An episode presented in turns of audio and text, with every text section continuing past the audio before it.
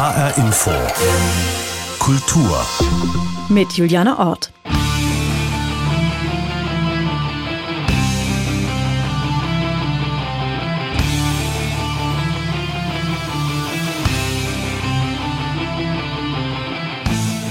Fear of the Dark von Iron Maiden.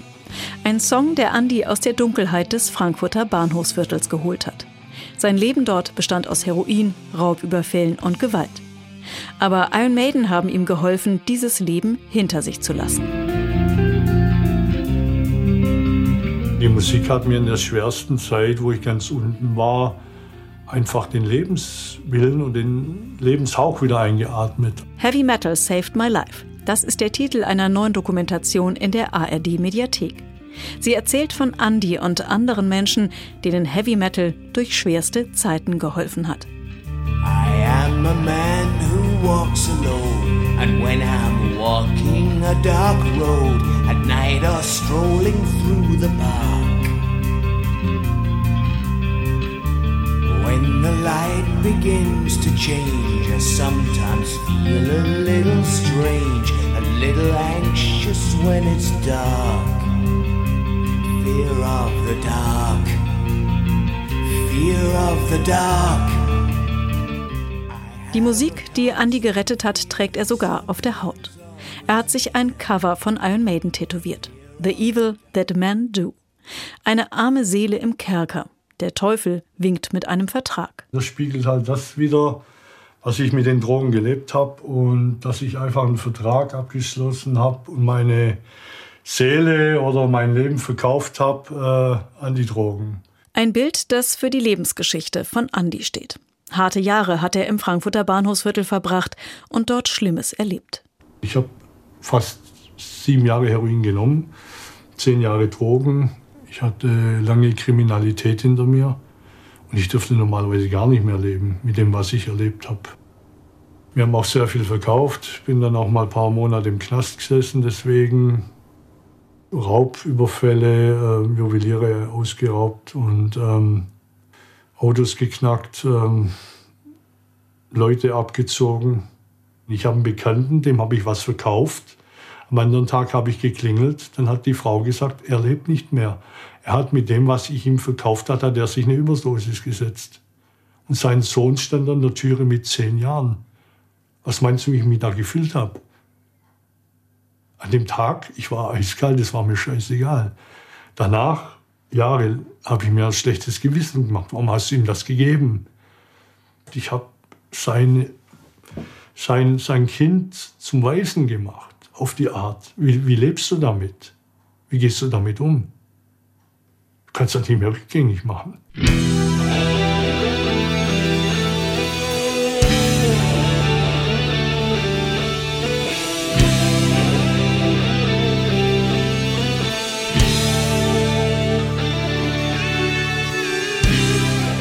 Musik der britischen Metalband Iron Maiden hat Andy geholfen, ein neues Leben anzufangen. Das berichtet die HR-Dokumentation Heavy Metal Saved My Life. Sie ist in der ARD Mediathek zu sehen. Gemacht haben sie Mariska Lief und Andreas Krieger. Ich habe mit beiden gesprochen und Autor Andreas Krieger hat mir erzählt, wie sie auf Andy und seine Geschichte gestoßen sind. Wir haben auf Instagram, Facebook und tatsächlich über Freunde versucht, Protagonisten zu finden. Und hatten auch so ein bisschen Hoffnung aufgegeben, so den perfekten Protagonisten zu finden, bis ich eines Tages einen Anruf bekam von Andy, der eigentlich äh, gar nicht sich selber gemeldet hatte, sondern Freunde hatten ihm empfohlen. Die haben den Aufruf gelesen und gesagt, Andy, das ist dein Leben. Und äh, Andy war erst sehr zögerlich am Telefon und hat sich immer mehr geöffnet und ich habe wirklich gemerkt, dass jemand da, der seine Geschichte erzählen will und auch eine Geschichte erzählen kann. Und als ich ihn dann wirklich besucht habe zu Hause in seiner Wohnung, hat er mir das erzählt, hat von seinen Heroinproblemen erzählt, war sehr schnell sehr offen.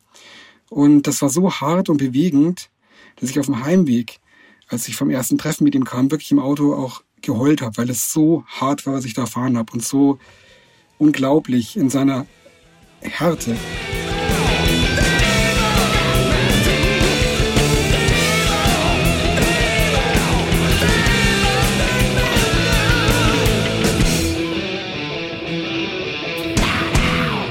Die Geschichte von Andy ist die beeindruckende und bewegende Lebensgeschichte eines Mannes, der früh seinen Vater verloren hat. und der dann seinen Schmerz mit Drogen erstickt hat, bis er ganz unten angekommen war. Drogen, Kriminalität, Gefängnis. Insgesamt 15 Jahre Bewährung hatte Andy angesammelt und sich zwischenzeitlich aufgegeben. Heavy Metal gab ihm die Energie, neu anzufangen. Das, was ich gelebt habe, diese Dunkelheit, diese Kälte, sich mit Drogen voll zu pumpen, das ist die Dunkelheit, das ist der Tod. Ich habe äh, eine Überdosis gehabt mit äh, Rattengift, Strychnin. Ich war, ich weiß nicht, wie lange schon bewusstlos oder tot, keine Ahnung. Ich habe mir das äh, an einem Tag gespritzt. Ich bin weggebeamt. Ich, mein Bruder hat mich wiederbelebt. An dem Tag habe ich dann noch gesehen, dass dann zwei, drei Ärzte um mich rum waren. Und ähm, ich glaube, eine Woche später bin ich irgendwann mal wieder aufgewacht. Und ich habe den weißen Tunnel schon gesehen gehabt.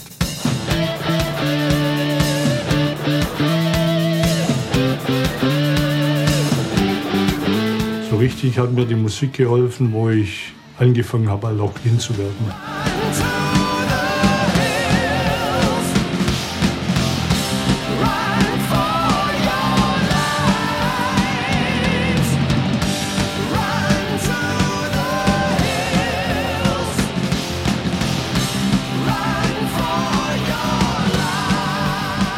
Ich finde das auch faszinierend. Musik hat eine große Wirkung auch auf mich. Aber dass das mit Andy passiert bei einem Konzert, wir waren ja dabei, das ist so, der verändert sich richtig, der lädt sich mit Energie auf. Und es ist auch so, dass es nicht nur die Musik ist, sondern die gesamte Lebenswelt. Also er identifiziert sich mit den Postern, er sieht da Botschaften, Trost, Stütze. Und die Geschichten, die Iron Maiden zum Beispiel vorgeben, werden dann plötzlich zu seinen Geschichten. Das merkt man auch, er zeigt sein Tattoo. Da hat er quasi ein Plattencover von Iron Maiden verewigt und das lädt ihn auf mit Energie. Quasi seine Weste, die er anzieht, ist äh, viel mehr als nur eine Verkleidung. Es ist quasi eine Aufladung mit Selbstbewusstsein, mit Freude, einfach jemand anders sein zu dürfen, aus dem Leben rauszukommen oder die eigene Schwäche in eine Stärke zu verwandeln. Die Doku Heavy Metal Saved My Life begleitet Andy an den Schauplatz seiner schlimmsten Abstürze ins Frankfurter Bahnhofsviertel. Ein Weg, der ihn zurückführt in seine düstere Vergangenheit. Also das, was wir hier sehen, das ist das Härteste, was man sehen kann. Also das sind Leute, die sterben hier auf der Straße. Und ähm, dieses bizarre Frankfurt, entweder reich oder ganz unten, das ist brutal. Also für mich ist das eine Zeitreise 30 Jahre zurück. Also 30 Jahre zurück ähm, in meinem Leben. Das ist hart zu sehen. Das ist wirklich Iron. Ja, ist krass. Also die Szene ist größer wie damals und ähm, ja, ich habe ein bisschen Herzrasen gerade. Also beeindruckt mich schon. Das war tatsächlich für das Kamerateam und mich und natürlich vor allem für Andy eine sehr, sehr schwierige Erfahrung.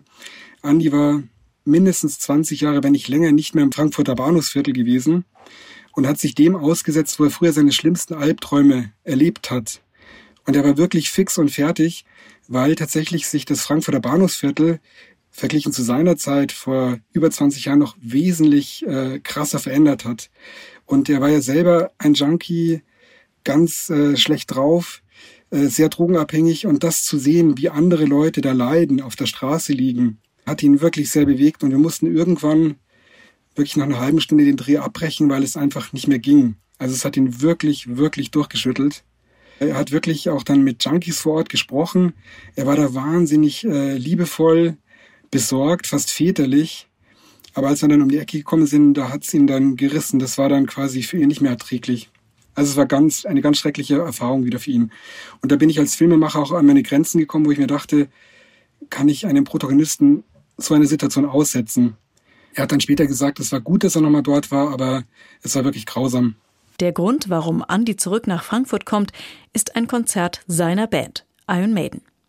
Bandleader Bruce Dickinson singt von Ängsten, die auch Andy immer wieder heimsuchen. Fear of the Dark gehört zum festen Repertoire. Und natürlich Eddie, das Monstermaskottchen von Iron Maiden. In der Doku erzählt Bruce Dickinson, warum Eddie für ihn eine Figur mit vielen Facetten ist. Eddie ist dein schlimmster Albtraum und dein bester Freund. Beides zugleich. Wie bei einem Horrorfilm. Wenn es neblig ist in der Nacht und du ganz allein bist und um die Straßenecken gehst und denkst, du triffst gleich Eddie. Wow. Aber gleichzeitig, wenn du von zwei riesigen Typen auf der Straße verprügelt wirst, dann kommt Eddie um die Ecke und tritt ihn in den Arsch. Er ist tatsächlich beides. Er ist einerseits das Monster, das die Leute fürchten und andererseits war auch tatsächlich so der Best Buddy, der einen beschützt.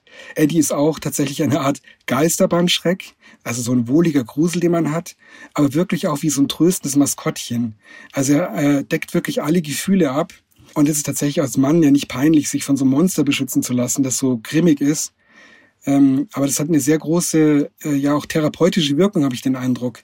Äh, vor allem ist Eddie natürlich auch ein sehr, sehr witziges Maskottchen. Das gibt's ja in allen verschiedensten Varianten von Pharao bis hin zu Leiche, die aus dem Grab kommt, Zombie oder Science-Fiction-Figur.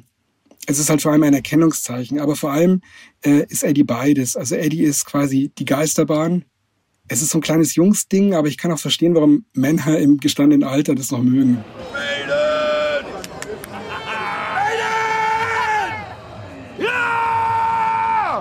Die Doku zeigt Andy beim Konzert als Teil der Heavy Metal Community. In der Mehrzahl Männer, dunkel gekleidet. Viele zeigen martialische Symbole. Nach außen geben sie sich hart. Aber das Beispiel von Andy zeigt, die Harten sind oft die eher Zarten, die die Musik nutzen, um ihre Zerbrechlichkeit zum Ausdruck zu bringen. Jede und jeder für sich. Das ist, glaube ich, diese Liebe, was ich nie bei einem Menschen gefunden habe. Das kann mir, glaube ich, kein Mensch geben, was Iron Maiden mir gegeben hat. Man sagt ja so schön, äh, gemeinsam ist man weniger allein. Und das trifft hier, glaube ich, bei Iron Maiden-Konzerten durchaus zu. Mir ist aufgefallen, dass sehr viele Menschen, Männer wie Frauen, allein in die Konzerte gehen, aber trotzdem sich wohlig aufgehoben fühlen, dass sich viele kennen und grüßen. Es gibt nicht wenige, die haben schon hunderte, 200, 250 Konzerte von Iron Maiden gesehen. Unvorstellbar. Wenn das Konzert auch vorbei ist, kehren diese Menschen wieder zurück, möglicherweise in ihre Einsamkeit. Das ist für viele auch durchaus in Ordnung, glaube ich. Aber man hat so das Gefühl, als würden da 70.000 einsame Menschen zusammenstehen und sich quasi von Eddie, dem Monster, beschützen lassen und Geschichten hören, Heldengeschichten, die sie vielleicht selber so nicht erleben, aber in denen sie aufgehen können. Woe to you, O earth and sea, for the devil sends the beast with wrath because he knows the time is short. Let him who hath understanding reckon the number of the beast, for it is a human number. Its number is 666. Are left alone. We want to plug Wir wollen deine Sinne in eine Steckdose stecken und dich zwei Stunden lang grillen, bis du völlig erschöpft bist. Es ist wie das beste Fußballspiel und der beste Sex, den du jemals hattest. Zwei volle Stunden lang. Just one and my old dreams would be reflections of my woman staring back at me.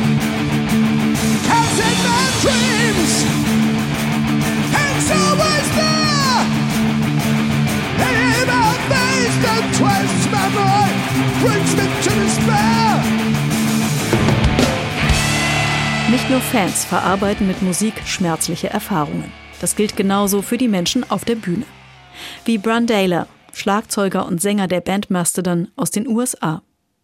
Er hat Autorin Mariska Lief offen von seiner Jugend erzählt, die von frühem Verlust geprägt war. Und dass Trauer und ihre Verarbeitung zur Geschichte der Band gehören. Ich habe meine Schwester sehr früh verloren. Ich kann die Geschichte von ihrem Tod ohne jedes Gefühl erzählen, weil ich lange geübt habe, diese Mauern hochzuziehen. Das ist passiert und dann ist das passiert. Ich kann ganz chirurgisch darüber sprechen, aber ich will nicht.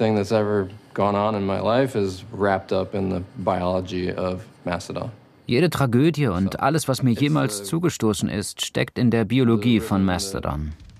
Das hat mich durch die letzten 22 Jahre gebracht. Und ich habe sogar noch altes Zeug hochgeholt und auch reingepackt.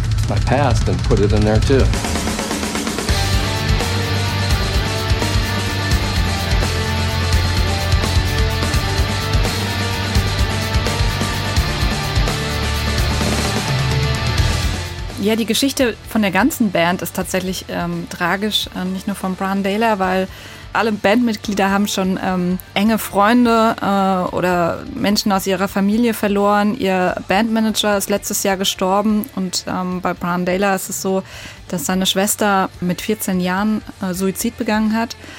Und diese, diesen Schmerz, ähm, die Trauer, die die alle miteinander verbindet, die verarbeiten sie in ihren Texten. Das heißt, jedes Lied ähm, verkörpert das auch so ein bisschen. Also in den Texten, aber auch in der Musik spürt man das schon.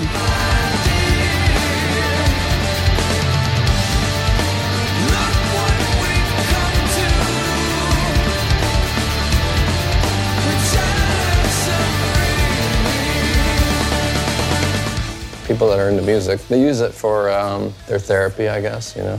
I use it. Menschen, die Musik machen, nutzen es als Therapie. Ich tue das jedenfalls. Live spielen und das Zeug singen. Wenn ich richtig versinke, kann das sehr emotional werden.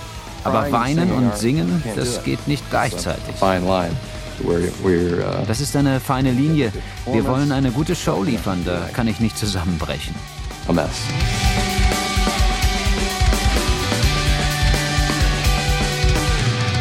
Heavy Metal als Therapie für Fans und Bandmitglieder, aber auch als Energiequelle und Inspiration für Menschen, die auf der Suche nach der eigenen Identität sind. Wie Rick, ein junger Transmann aus Neapel. Der zweite Teil der Dokumentation Heavy Metal Saved My Life erzählt von ihm und seinem Traum. I would love to go to Wacken to this festival ich will zum Wacken Open Air so, wie ich wirklich bin. Mit Bart und Transition. Ohne Angst haben zu müssen, was die Leute denken. Heavy Metal und vor allem die Band Judas Priest spielen für Rick eine entscheidende Rolle auf seinem Weg zu sich und seiner sexuellen Identität als Transmann.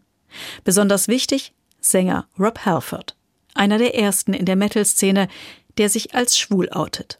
Autorin Mariska Lief. Für Rick war Heavy Metal Musik die Möglichkeit, ein Zuhause zu finden. Rick kommt aus Italien, wo es sowieso, äh, was Queerness betrifft, auch vielleicht noch mal ein bisschen schwieriger ist, weil ähm, es viel konservativer ist. Familienbilder sind teilweise noch sehr klassisch. Es gibt klassische Bilder, wie eine Frau zu sein hat, wie ein Mann zu sein hat. Und Rick hat sich immer als Außenseiter gefühlt, weil er nicht wusste, wo er hingehört. Und mit Heavy Metal ähm, hat er zumindest noch vor seinem Outing als Transmann eine Community gefunden, wo er sich wirklich aufgehoben gefühlt hat, wo er alle seine Sorgen vergessen konnte, wo er sich wohlgefühlt hatte und so sein konnte, wie er will. Also auch Metal-Shirts zu tragen, weite Hosen zu tragen, sich so ein bisschen vermeintlich männlich zu kleiden, war für ihn halt auch ein Weg, sein Transsein auszudrücken, bevor er quasi in die Transition gegangen ist. Und Rob Halford war für ihn eine Rieseninspirationsquelle.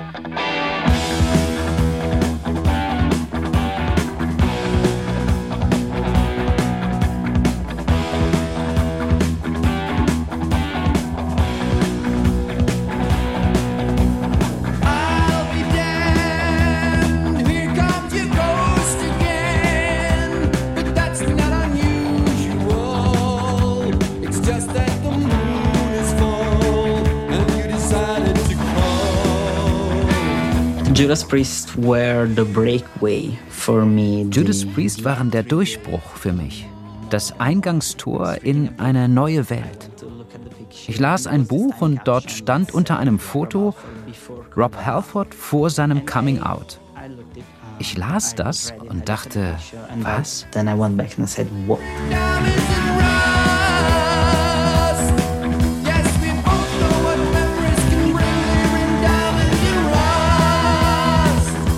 Went on Wikipedia, I read it and I realized there is place for me. Ich las auf Wikipedia alles nach und ich verstand, da ist ein Platz für mich.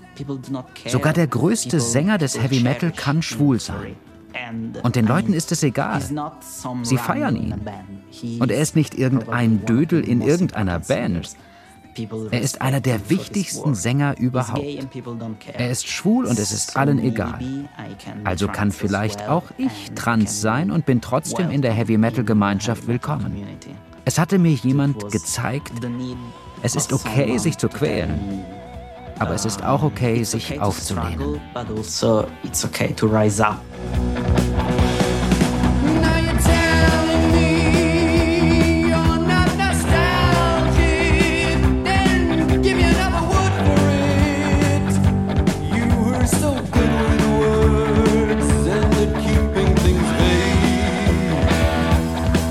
I read that Judas Priest were going to headline Wacken, I was like, this is like the perfect dream.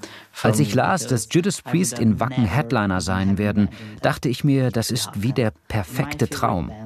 Meine Lieblingsband auf dem Festival, von dem ich schon immer geträumt habe. Ich kann ich selbst sein und ich kann den Mann sehen, der mich dazu gebracht hat, ich selbst zu sein.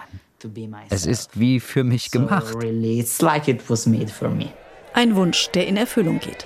Die Doku begleitet Rick nach Wacken, einem kleinen Dorf in Schleswig-Holstein, das einmal im Jahr eines der größten Heavy-Metal-Festivals der Welt beherbergt. Mehr als 80.000 Menschen sind gekommen, um ihre Musik zu feiern. Und auch wenn der Acker von Wacken zunehmend vermatscht, ist es für viele das Heavy-Metal-Paradies. Und für Rick ganz besonders.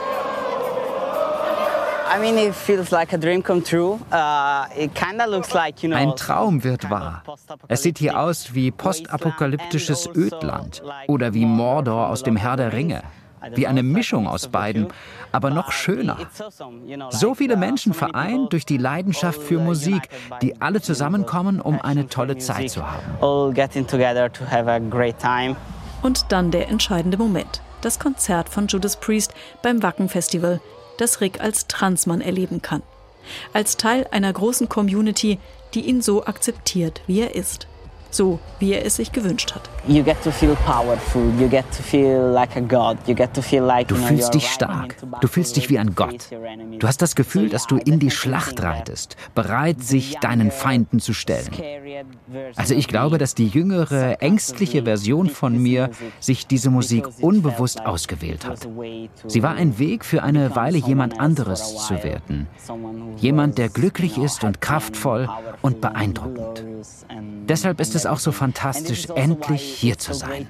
Denn diese Traumversion von mir, jetzt ist sie Realität. Now it's reality.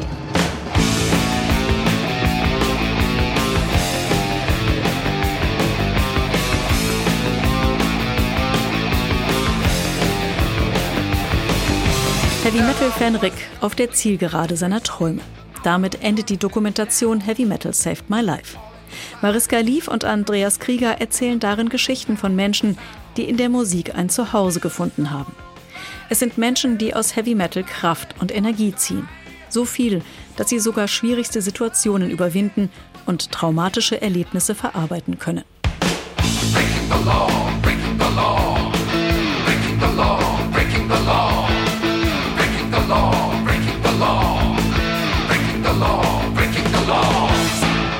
Die zweiteilige HR-Dokumentation Heavy Metal Saved My Life ist abrufbar in der ARD Mediathek. Und sie ist nicht nur interessant für Headbanger. Bekennender Headbanger ist auch Rolf Nohr. Früher war er Sänger in einer Band, jetzt ist er Professor für Medienästhetik und Medienkultur an der Hochschule für Bildende Künste in Braunschweig. Außerdem Autor des Buches Metal Matters. Heavy Metal als Kultur und Welt. Ich habe mit ihm gesprochen und ihn gefragt, was für ihn persönlich Heavy Metal ausmacht. Ziemlich laute Musik, ähm, ziemlich gutes Gefühl, ähm, das permanente Bedürfnis, zumindest mit dem Fuß mitzuwippen, wenn nicht gar den Kopf ein bisschen zu schütteln. Das wäre es, glaube ich, so auf die Schnelle. Ein bisschen Kopfschütteln gehört auf jeden Fall dazu. Sie sind ja selbst auch Jahrgang 68 und in der Zeit, äh, so in etwa, ist ja auch Heavy Metal entstanden als eine Weiterentwicklung aus Hard Rock, so Ende der 60er, Anfang der 70er Jahre. Gab es da so eine Initialzündung, wo man sagen kann, das ist jetzt der Start von Heavy Metal? Wenn wir auch von heute aus drauf gucken, können wir natürlich sagen, Möglicherweise war das Black Sabbath oder eben diese ganze New Wave of British Heavy Metal, die sich in der Zeit formiert hat. Ähm, das ist jetzt zumindest das, was die Musikwissenschaft vermutlich sagen würde. Ähm, das ist so die eine Lesweise. Die andere ist natürlich, wie hat man das privat erfahren? Wann, wann war der erste Kontakt? Und ich komme nun mal eben eher aus der schwäbischen Provinz. Das heißt, es hat bei mir alles ein bisschen länger gedauert, bis das ankam. Und es war dann eben nicht Black Sabbath, sondern es waren andere Bands, Judas Priest oder so. Ähm, das ist, glaube ich, eben der Punkt zwischen einer offiziellen Geschichtsschreibung und so einer privaten Wahrnehmung gibt es ja doch immer ganz große Unterschiede. Also da sind die Grenzen auf jeden Fall fließend und manche von diesen Bands wie Iron Maiden oder Judas Priest, die sind ja auch immer noch unterwegs auf Tour und stehen immer noch auf den großen Bühnen. Wie hat sich denn jetzt mal unabhängig von diesen Klassikern das Genre Heavy Metal weiterentwickelt? Und das ist, glaube ich, halt das Spannende, warum letztlich mein Auge auch so gerne auf dieser Kultur des Heavy Metals ruht oder des Metals, wie wir ja heute sagen. Das, die Heaviness ist ja sozusagen verschwunden, zumindest in der Nomenklatur. Dass es halt einfach eine Kultur ist oder eine Musikkultur, die wahnsinnig dynamisch sich entwickelt hat. Also wir haben eigentlich über diese Jahrzehnte also ein generatives Projekt ähm, von so einem, von fast so einem phasenhaften Auf und Ab. Also der Metal wird dann immer irgendwann kommerziell oder softet ab oder wird ein bisschen unangenehm. So irgendwie der Hair Metal, ne, von dem man sich vielleicht auch noch erinnert und Spandexhosen und sowas. Und dann gibt es immer irgendwie so einen Innovationsschub, dass von irgendwoher irgendwo diese klassische Abgrenzung, nein, das ist jetzt alles zu kommerziell, wir müssen zurück zu den Wurzeln. Ähm, und dass sich dann das Genre immer wieder neu belebt, ob es dann der Thrash Metal ist oder der True Metal oder der Black Metal. Ähm, es gibt immer wieder so eine Art Innovationsschub, der dann diese, dieses Gesamtkonglomerat unterschiedlichster Musikstile nochmal neu belebt und dann irgendwie auch wieder frisch und lebendig macht. Ähm, und das ist eben das Spannende daran. Also es ist äh, jedenfalls ein sehr vielfältiges Genre und auch ein Genre, das immer weiterlebt und sich immer weiter erneuert. Aber äh, hat aus Ihrer Sicht dieses Genre denn auch immer noch so die Strahlkraft wie früher? Ich glaube ja. Also erstens sieht man ja, dass es ähm, äh, ganz quantitativ diese Strahlkraft hat, wenn man eben anschaut, wie voll bestimmte Konzerte sind. Und wenn man aber eben gleichzeitig sieht, wie viel sozusagen Innovation auch stattfindet, also wie viele kleine Konzerte, kleine Anbieter, kleine Labels es immer noch gibt und die immer wieder nachkommen. Gleichzeitig sehen wir natürlich, gerade wenn wir auf die besagten Konzerte von sowas wie Maiden oder sowas schauen, dass es natürlich zwischenzeitlich ein generatives Projekt ist. Ja, also wir haben jetzt zwei, drei Generationen, äh, die sozusagen schon fast zusammen auf Konzerte gehen und das sieht man ja auch in der äh, Doku ganz schön, wie dann sozusagen einfach äh, Vater und Tochter oder Stiefvater und Tochter zusammen aufs Konzert pilgern. Ne? Und die könnten jetzt ja sozusagen auch noch den Zwölfjährigen mitnehmen. Ne? Das ist natürlich das Interessante daran, dass in dieser spezifischen Musikkultur so eine Stabilität durch diese, allein dieses generative Weiterreichen drin ist. Und das ist eigentlich das sozusagen ja auch wirklich Spannende daran zu gucken, wie funktioniert das denn in vielen anderen musikalischen Subkulturen klappt das halt so gar nicht. Also da würde man sich eher erschießen, als mit der eigenen, äh, mit den eigenen Eltern auf dem Konzert erwischt zu werden. Ne? Was ist denn Ihre Erklärung dafür, dass Heavy Metal so eine große Integrationskraft hat? Naja, also könnte man da jetzt eine richtig tolle, eindeutige Antwort drauf geben, hätte man natürlich schon äh, sowas wie einen Holy Grail in der Hand, um zu sagen, wie, wie kann ich Popularkulturen irgendwie erfolgreich machen. Ähm, ich glaube aber, dass einer der wesentlichen Punkte halt der ist, dass beim Heavy Metal sehr viel einfach um die Musik kreist. Also dass sozusagen wirklich die Musik und nicht nur die Musik, sondern fast auch sogar das Live-Konzert, das Ritual äh, im Mittelpunkt steht. Ein Kollege von mir hat auf einer, auf einer Tagung mal den äh, sehr provokanten, aber wie ich finde auch ganz überzeugenden Gedanken geäußert, dass er eben gesagt hat, naja, also ich kann Punk sein und kann mich zu den Werten von Punk bekennen und kann ohne Probleme sagen, aber die Musik finde ich echt ein bisschen doof. Das kann ich bei Heavy Metal nicht machen. Ich kann nicht sagen, ich stehe zum Lifestyle Heavy Metal oder zur Ideologie Heavy Metal oder äh, zu, den, zu den Ästhetiken des Heavy Metals, aber die Musik finde ich doof. Das geht halt nicht. Das zeigt natürlich recht deutlich, wie stark diese spezifische Kultur einfach auf ihre Musikalität reduziert ist. Dass das im Zentrum steht. Und dass sozusagen die Auseinandersetzung mit der Musik eigentlich das ausmacht, worum es geht. Und das ist eben das Interessante. Ähm, wenn ich das Zentrum so klar definieren kann, zu sagen, es geht um die Musik, es geht um die Teilhabe am Konzert, an dem Fantum einer einzelnen Band zu feiern und zu verehren und ihren Namen zu tragen und sich dazu zu bekennen. Ähm, dann habe ich ein bisschen natürlich auch erklärt, was das in Anführungszeichen Erfolgsgeheimnis des Metals ist, dass es eben tatsächlich im Wesenskern um Musik geht. Gucken wir da noch mal so ein bisschen in die Zukunft. Was ist denn Ihre Prognose für das Genre? Wird das weiter bestehen und sich immer weiter erneuern oder ist da der Zenit vielleicht auch schon überschritten? Wann immer man den Metal tot erklärt hat, war das immer der beste Moment, um einfach zu sagen, und jetzt warte ich noch ein halbes Jahr und dann wird er sich neu erfinden. Ich würde ihn aber noch nicht mal für tot erklären, weil im Moment ist er höchst lebendig.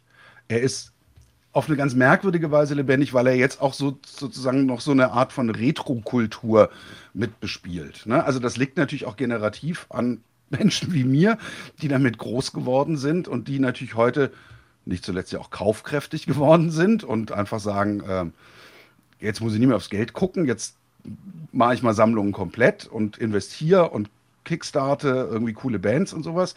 Ähm, das ist natürlich ein besonderer Moment, ja, also dass man sozusagen über die Stabilität der, der Fankultur und gleichzeitig dieser Vernetzung mit sowas wie einer Retro-Kultur, das ist natürlich ein, ein enormer Motor äh, für so ein Genre. Gleichzeitig glaube ich aber, dass es als ästhetisches Konzept äh, mehrfach jetzt unter Beweis gestellt hat, dass es immer noch eine hohe Innovationskraft hat. Also in dem Moment, wo man wirklich sagt, es kommt wieder zu so Erstarrungen oder so Hyperkommerzialisierungen, bin ich relativ zuversichtlich, dass irgendwo, vielleicht wieder in Norwegen oder das nächste Mal in Südamerika oder in Indonesien oder sonst wo, irgendetwas geschehen wird, was diesem Genre neuen, neue Kraft und neue Innovationsenergie geben wird. Heavy Metal ist höchst lebendig und voller Innovationskraft. Das sagt Rolf Nohr, Professor an der Hochschule für Bildende Künste in Braunschweig und Autor des Buches Metal Matters. Das war die Kultur. Mein Name ist Juliane Ort.